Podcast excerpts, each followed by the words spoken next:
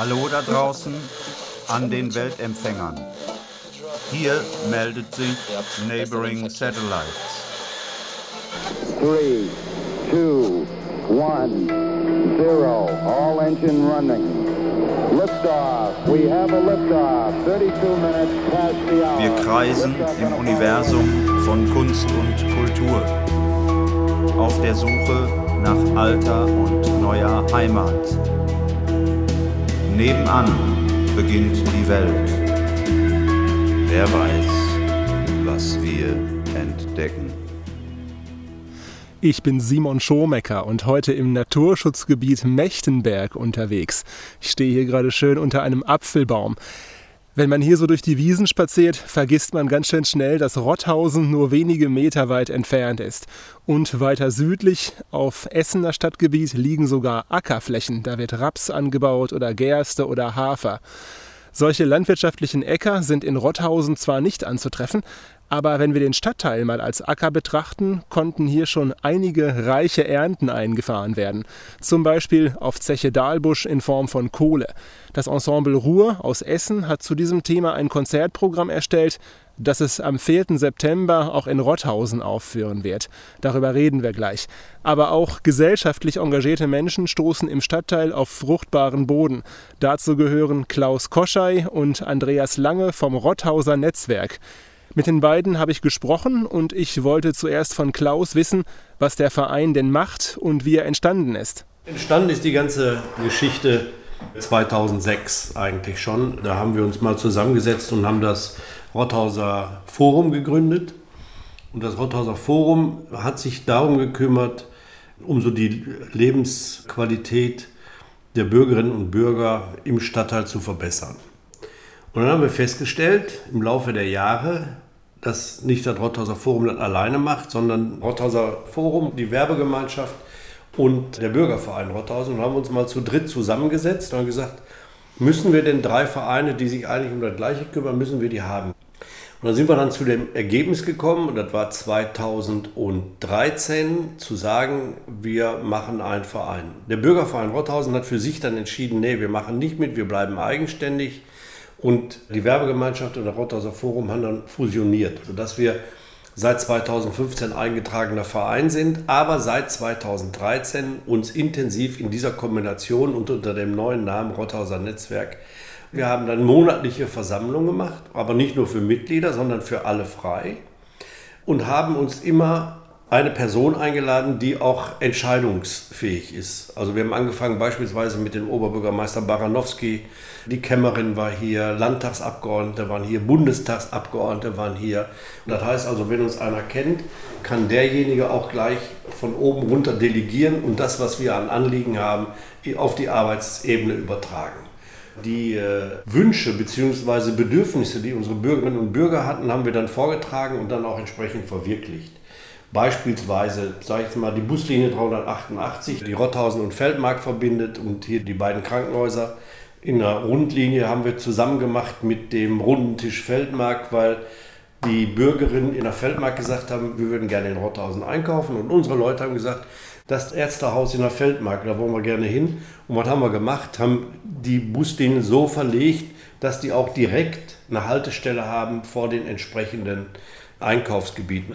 Erfolge müssen sichtbar gemacht werden. Wir haben uns also um Blumenschmuck gekümmert. Wir haben drei Feste im Jahr organisiert, äh, Kinderkarneval, die Rotthauser Musiktage und das Rotthauser Winterdorf. Mit dem 14.07.2017 wurde durch Ratsbeschluss gesagt, dass Rotthausen jetzt Fördergebiet ist und da fließen jetzt in den nächsten acht Jahren 23,8 Millionen in den Stadtteil.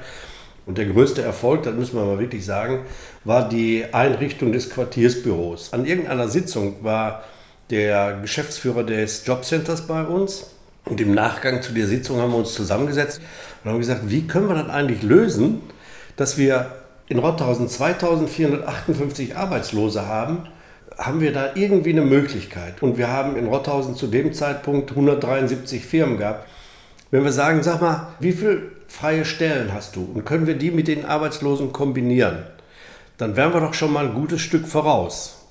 Und dann haben wir gesagt, was ist denn, wenn wir so ein eigenes Arbeitsamt im Stadtteil einrichten würden. Und da habe ich zu Andreas gesagt, das funktioniert nie. So, und dann haben wir zusammengebracht die Stadt Gelsenkirchen, das Jobcenter als Behörde, wir als Rotthauser Netzwerk als Verein und dann noch die Rotthauser Post als private Zeitung in einem Raum. Das war auf der Karl-Meyer-Straße 23. Und dann sind wir angesprochen worden, hör mal Leute, das ist so erfolgreich, das ganze Ding. Habt ihr die Möglichkeit, das zu vergrößern? Haben wir aber dann hingekriegt, nachdem wir mit der Kolping-Familie gesprochen haben, wurde dann in den letzten drei Jahren das Kolpinghaus komplett umgebaut. So etwas gibt es in Deutschland nicht. Das ist das einzige Stadtteilbüro, das es so gibt, in dieser Kombination, die ich gerade genannt habe, die Arbeitsplätze innerhalb eines Stadtteils vermittelt. In der Konsequenz haben wir das auch dann so gemacht, dass die Langzeitarbeitslosen keine Sanktionen bekommen. Und darüber hinaus ist ja Folgendes passiert, und das ist ja der Vorsitzende vom Präventionsrat, der Andreas Lange, der sich dann um das Thema Sicherheit und Sauberkeit professionell kümmert. Okay, das heißt Sauberkeit dann im Stadtteil eben in puncto Stadtreinigung auch. Fängt damit an, dass man vermehrt Mülltonnen aufgehängt hat, aber auch Sperrmüllhaufen schnell und gründlich entfernt, aber auch mal den Herrschaften, die den Müll liegen lassen, hilft, das mal anders zu regeln. Also sprich, der wird nicht einfach auf die Straße geschmissen, sondern da kann man anrufen und man kann auch mal den Müll wegkriegen. In der ersten Zeit hat die Stadt hier wirklich täglich Riesenberge weggefahren. Macht sie heute auch immer noch. Dadurch, dass wir jetzt bekannt im Stadtteil sind, ich habe ja hier meinen Laden, da kommt man auch täglich hier mal eben rein und sagt, du, ich habe ein Problem, bei uns wird zu schnell gefahren. Wir haben jetzt hier im Stadtteil 16 oder 18 Messstellen für Radarwagen. Dass nicht mehr gerast wird. Ja, weil wir hatten also hier zum Teil wirklich in den Nebenstraßen mal Tempo 30, 90. Wir hatten auch den WDR hier. Und justamente in dem Moment, wo der WDR die Kamera aufbaut und zeigt, fährt genau einer fast den Kameramann um. Da hat man einfach mal gezeigt, okay, wir erzählen nicht nur, da passiert was. Und wir sind jetzt mit einem Pädagogen durch den Stadtteil gegangen, beziehungsweise der Pädagoge ist mit den Kindern von den Kitas und von den Grundschulen durch den Stadtteil gegangen und die haben 10.000 Fotos gemacht. Die haben wir jetzt mal so reduziert auf 100 und die werden jetzt in Kürze auf der Karl-Meyer-Straße ausgestellt, wo die gesagt haben, wie schön Rotthausen ist, wo es aber auch Ecken gibt, die nicht so schön sind, dass man die mal auch aus Kindersicht sichtbar macht weil wir wollen ja den Stadtteil auch an die Kinder und Jugendlichen übergeben, die dann dann in den nächsten Jahren ihren Stadtteil weiterentwickeln sollen. Klaus Koschei und Andreas Lange ist es nicht nur wichtig, mit dem Rotthauser Netzwerk ihren Stadtteil lebenswert zu gestalten, sondern ihn auch als ertragbringenden Acker an die nächsten Generationen weiterzugeben. In einem Rahmen aus Brokat liegt ein Ölgemälde akkurat in Gold gefasste Ornamente, zeigen graue Streifen ohne Grenzen in der sanften Perlmuttlinie, die das Außen seicht verziert, in jedem Winkel ein Detail. Intensiver als der Schrei, alles brummt in diesem Bild, alles wirkt ganz leise, still streift ein Pulk junger Kinder durch die Straßen, die geziert sind von den Qualmen und den Gasen einer Geschichte, die die Ortschaften verbindet, sodass die Grenze, die man einst gezogen, übermalt verschwindet und auch, wenn man es schon auf den ersten Blick gut sieht, dieses Bild hier ist ein Klassiker. Es heißt das Ruhrgebiet.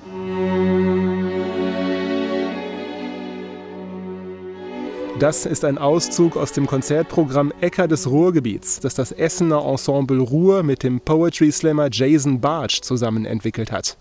Das Kammerorchester, das übrigens ohne Dirigent spielt, wird diesen musikalisch-literarischen Streifzug durch die Regionalgeschichte bald auch in Rotthausen aufführen. Am 4. September nämlich gastiert das Ensemble auf dem Ernst-Käsemann-Platz. Eine der musikalischen Leiterinnen ist die Cellistin Anna Betzel-Reitmeier. Mit ihr konnte ich über die Äcker des Ruhrgebiets sprechen und mich hat erstmal interessiert, wie der Arbeitstitel denn zustande gekommen ist.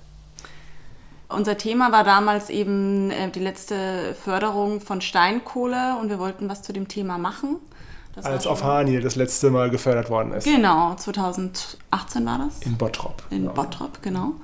Ja, das Thema hat uns beschäftigt. Wir wollten da auch irgendwie einen aktuellen Kommentar dazu abgeben aus unserer Sicht und haben überlegt, wie wir das künstlerisch machen können, wie wir uns da ausdrücken können. Und dann kam die Idee, mit Poetry Slam zusammenzuarbeiten Und dann hatten wir auch ein tolles Programm erarbeitet mit Texten, die Bezug nehmen zum Ruhrgebiet, zu der Geschichte des Ruhrgebiets, zu dem, was auch diese Geschichte hinterlassen hat und auch der Blick nach vorne, wie es aktuell auch kreativ und neu genutzt wird. Also wie der Strukturwandel auch vollzogen wurde und wird immer noch. Und äh, dann haben wir noch einen guten Titel gebraucht. Und Äcker des Ruhrgebiets, ich weiß noch, ich habe damals irgendwie bei Zitaten übers Ruhrgebiet geguckt und die Ecke des Ruhrgebiets wurde damals unter Tage eben der Tagebau benannt, weil es eben da das zu ernten gab, was das Ruhrgebiet geben kann, nämlich Kohle. Und das fand ich irgendwie so faszinierend und dass eben die auch nur einmal geerntet werden können, diese Äcker. Ne? Also dann muss was Neues passieren. Ein Ende ist immer auch ein Anfang. Das stimmt. Du hast gerade schon angesprochen, Poetry Slam. Ihr habt das Programm mit dem Poetry Slammer Jason Bartsch zusammen entwickelt, der die Wortbeiträge auch geschrieben hat. Äh, das heißt, die nehmen dann auch konkret Bezug auf diese Geschichte des Ruhrgebiets oder wie kann man sich das vorstellen?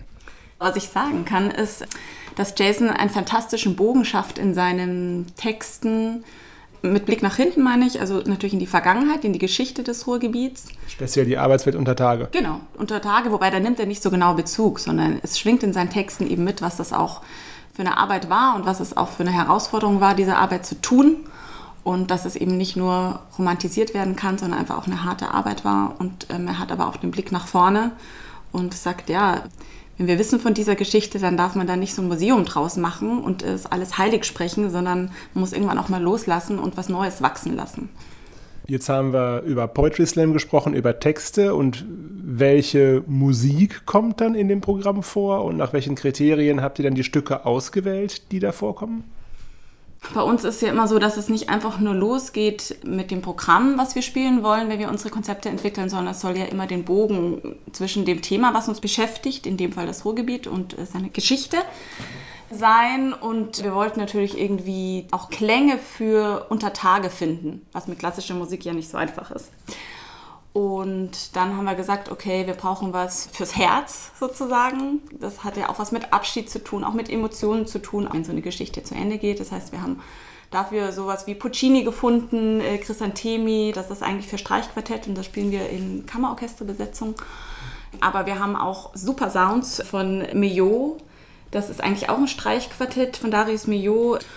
Und dann gibt es noch von Haydn das Violinkonzert. Da spielt unser Konzertmeister Stefan Hempel auch die Solovioline. Ja, es gibt so eine Mischung aus Klängen, die rhythmisiert sind, aus Klängen, die das Herz berühren und aus Klängen, die, ich denke, den Bogen in die Zukunft spannen. Also jetzt keine, die konkret was mit Industrie zum Beispiel zu tun haben, wie es aus der neuen Musik zum Beispiel, das jetzt gar nicht. Wir improvisieren zwischendrin mit Motiven aus den Stücken aber wir haben versucht, uns da eher klangmalerisch damit zu beschäftigen und nicht zu genau zu sagen, okay, das sind jetzt Metallgeräusche, jetzt brauchen wir irgendwie was. Das ist zu schwer. Ich würde sagen, wir öffnen es künstlerisch für eine Begegnung von Wort und Musik. Wort und Musik, was war dann zuerst da? Musikprogramm oder Texte? Und wie habt ihr es dann geschafft, die beiden Elemente zu verbinden? Erst war die Idee da, was zu dem Thema Ende des Bergbaus zu machen. Und dann war die Idee, war was mit Wort zu machen, weil wir einfach auch Jason schon kannten damals und gesagt haben, okay, das ist super spannend, was der macht und da können wir uns noch mal ein Projekt vorstellen.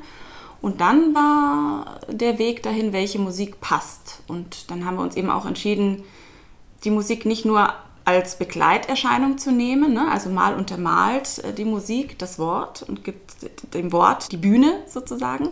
Manchmal geht es in Interaktion, dann spielen wir mit unserem Rhythmus und der Rhythmus der Texte geht auf uns ein, man hat so einen Dialog auf Augenhöhe. Ja, und manchmal ist auch so, dass wir im Vordergrund sind und der Text begleitet eine Stimmung von uns. Wir hatten natürlich die Texte vorliegen und er hatte unsere Musik. Und dann haben wir in Absprache versucht zu spüren, wo welcher Text wie Platz hat. Und was uns auch interessiert. Also was uns nicht interessiert hat, war Musik, Text, Musik, Text. Wenn ihr Äcker des Ruhrgebiets in Rotthausen aufführt, wird ja nicht der Jason Bartsch dabei sein, von dem wir eben gesprochen haben, sondern Tabea Fahrenbacher wird die Texte sprechen. Wie kommt es dazu? Das ist auch ein total spannendes Zusammenspiel, denn mit Jason haben wir ja dieses Projekt entwickelt und der konnte eben leider nicht diesmal selbst mit uns das zusammen aufführen und hat dann netterweise Tabea empfohlen und das ist eine total feine, musikalische, offene, interessierte, begeisternde, tolle Poetry Slammerin und das ist ja auch besonders, spricht dann quasi seine Texte, aber es wird dann trotzdem nochmal anders sein. Das ist einfach eine andere Person, andere Künstlerin und wir sind sehr gespannt auf die Zusammenarbeit. Vor allem, weil es ja nicht ihre Texte sind. Weil ja man sagt, so Poetry Slammerinnen, Poetry Slammer wollen ihre eigenen Texte lieber vorlesen. Genau. Aber ich denke, die beiden kennen sich sehr gut und schätzen sich sehr. Und sie hat sofort gesagt, das ist ein tolles Projekt, da habe ich Lust drauf und da lasse ich mich drauf ein. Mit der Cellistin Anna Betzel-Reitmeier habe ich über das Konzertprogramm Äcker des Ruhrgebiets gesprochen. Erleben könnt ihr das Ganze am kommenden Samstag, am 4. September ab 17.30 Uhr Open Air auf dem Ernst-Käsemann-Platz. Das Ensemble Ruhr und Tabea Fahrenbacher gestalten den Abend übrigens nicht alleine. Auch der Gelsenkirchener Gitarrist Linus Friedmann und das Streicherduo Gerardo Gramajo und Irene Riveros sind jeweils mit klassischen Werken zu hören.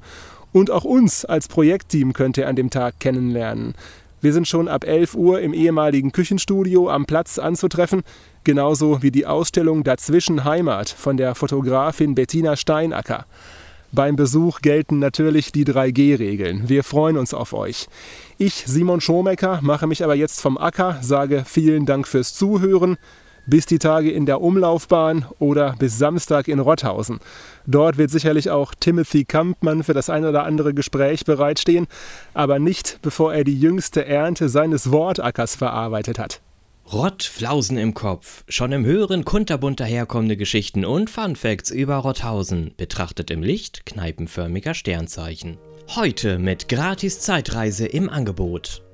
In Erinnerung an die vielen, vielen Kneipen, die sich im vergangenen Jahrhundert wie die Leuchtpunkte des Sternenhimmels über den Rotthausener Stadtplan wölbten und zerstreuten und die wir schon seit der ersten Folge Rottflausen im Kopf zu Sternzeichen verbanden, erzählen wir in jeder Episode hier die große Geschichte Rotthausens in kleinen Momenten, die sich unter den Sternbildern von Gaststätteninterieur abspielen. Heute Sternzeichen doppelter Barhocker. Hallo. Ich blättere gerade in einem Buch, das steht symbolhaft für die ganze Erfindung des geschriebenen Wortes, für das Festhalten von Geschehenem. Ich habe hier nämlich die Gelsenkirchener Stadtchronik von 1972 in der Hand und sie ist wirklich vollgestopft mit Momenten der Rotthausener Geschichte. Hier auf Seite 41 zum Beispiel. Seit dem 31. Januar wird auf einem 3500 Quadratmeter großen Betriebsgrundstück an der Wempkenstraße in Rothausen von der aus Essen-Katernberg stammenden Brotfabrik Stauffenberg Brot gebacken, das im gesamten Ruhrgebiet vertrieben wird. Und ähm, ja, das ist echt keine Übertreibung. Die haben nämlich später auch für Penny und Lidl ihre Brote produziert. Und wir haben ja auch Momente drin, in denen Menschen zueinander finden und miteinander gesellschaftlich wachsen wollen. Ähm, zum Beispiel Seite 82, Eintrag, 25. Mai. Eine in Rotthausen gegründete Arbeitsgemeinschaft ausländischer Mitbürger diskutiert unter der Leitung des italienischen Sozialbetreuers Umberto Antoniotti Fragen des Zusammenlebens von Deutschen und Gastarbeitern. Und aus der Sparte Beste Unterhaltung, Seite 132, Eintrag 4. September. In Rothausen gastiert der holländische Quizmaster Louis van Burg mit seinem Spiel Der goldene Schuss. Das war diese Fernsehshow, bei der eine Kamera mit dem Visier einer Armbrust synchronisiert war und äh, Zuschauende per Telefonanruf das Zielen übernehmen konnten. Und da war vorher noch was. Moment. In der, das war auch in der Richtung. Ja, da, Seite 43, 17. März 1972. Der Ückendorfer Artist Gustav Heiduck, der mit seiner Gruppe Vier Alvanas und deren Trapeznummer in allen Zirkusarenen bekannt ist, trainiert zurzeit im Volkshaus Rothausen für die im April beginnende Tournee des Zirkus Karl Althoff. Bei so geballter, artistischer, geschicklichkeitsspieltriebiger Energie im Ort, das muss doch Rückkopplungen gegeben haben. Dem muss man doch, dem, dem, dem muss man doch mal nachforschen. Und das, liebe Hörerinnen und Hörer, werden wir jetzt tun. Die Neighboring Satellites haben keine Kosten und Mühen gescheut und mir eine Zeitmaschine zur Verfügung gestellt. Wollen wir die mal aktivieren? Ziel 1972. Diese Zeitmaschine verwendet Cookies. Alle akzeptieren. Passwort eingeben. Diese Sendung wird Ihnen präsentiert vom Fachverband Zeitpartikel verarbeitender Industrie. Zu Risiken und Nebenwirkungen klammern Sie sich an die äußerst schnell drehenden Stundenzeiger. So, ich bin jetzt in 1972 und es ist genau alles so, wie ich es mir vorgestellt habe. Menschen steigen aus ihren bunt bemalten VW-Bussen und stolpern über ihre enorm breiten Hosenschläge und fallen in die tausenden Prilblumen, die überall aus dem Boden sprießen Okay, ich habe übertrieben, ganz ehrlich, das ist fast wie heute, nur mit kleineren Autos und mehr Telefonzellen. Ich stehe jetzt und hier in der Bahnhofskneipe Rotthausen und bin live dabei, wie just in diesen Momenten die erste und einzige Rotthausener Stuhlartistik veranstaltet wird. Kurz Rottstuart. Rottstuart?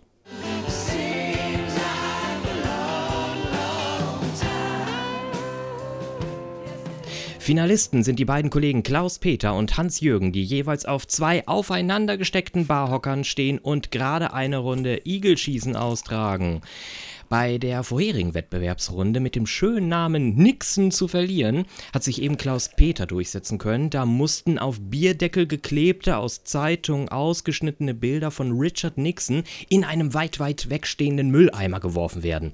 Die ersten zehn Bierdeckel konnte Klaus Peter an den Mülleimer loswerden. Der hatte schnell den Dreh raus und versenkte einen Nixon nach dem nächsten. Hans-Jürgen, sichtlich motiviert, aber unterlegen, da er sich zu keiner Taktik durchringen konnte.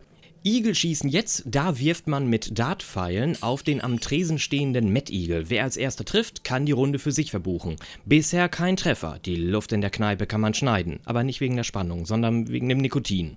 Hans Jürgens Körperspannung gespannt wie ein Flitzebogen. Er setzt zum Wurf an. Nein, doch nicht. Das rattert in seinem Schädel. Dieser Mettigel beschäftigt den ganzen Menschen Hans Jürgen. Er holt jetzt doch aus und trifft. Hans Jürgen und Klaus Peter im Gleichstand. Spannung und die letzte Runde ist ein Spiel namens Fang den Brand. Die beiden haben soeben jeder ein Jute-Säckchen in die Hände gedrückt bekommen und müssen jetzt kleine, liebevoll geschnitzte Steinkohlebüsten von Willy Brandts Kopf einfangen und im Säckchen verstauen. Die Gäste der Rotthausener Stuhlartistik stehen vor den beiden und werfen unabgesprochen mit den Büsten. Wer als erster zehn Willy-Köpfe gefangen hat, gewinnt ein wahres Kopf-an-Kopf-Rennen. Die beiden stehen immer noch auf den doppelten Barhockern und greifen in die Luft. Hans-Jürgen 7, Klaus-Peter 8, 8 Willy Brandt-Köpfe, Hans-Jürgen 8, Klaus-Peter zu hastig, immer noch 8. Hans-Jürgen 9, er hat die 9. und 10. Hans-Jürgen hat die ersten und einzigen Rotthausener Stuhlartistik-Spiele gewonnen. Was für ein Moment, großartige Emotionen, tolle Töne und damit wieder ins Jahr 21.